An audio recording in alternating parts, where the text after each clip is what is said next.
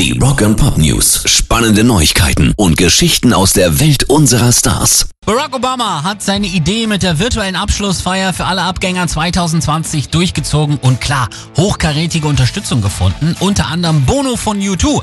Der hielt eine Rede und brachte gleich eine Coverversion von Beautiful Day mit, die viele Künstler aus der Home-Isolation virtuell eingesungen hatten.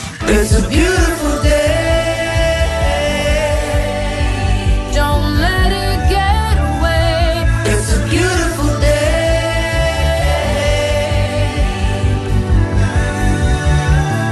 Stars wie Noah Cyrus, Khalid, Leon Bridges, Camila Cabello, Ben Platt, Cynthia Erivo und Chris Martin von Coldplay haben mitgemacht.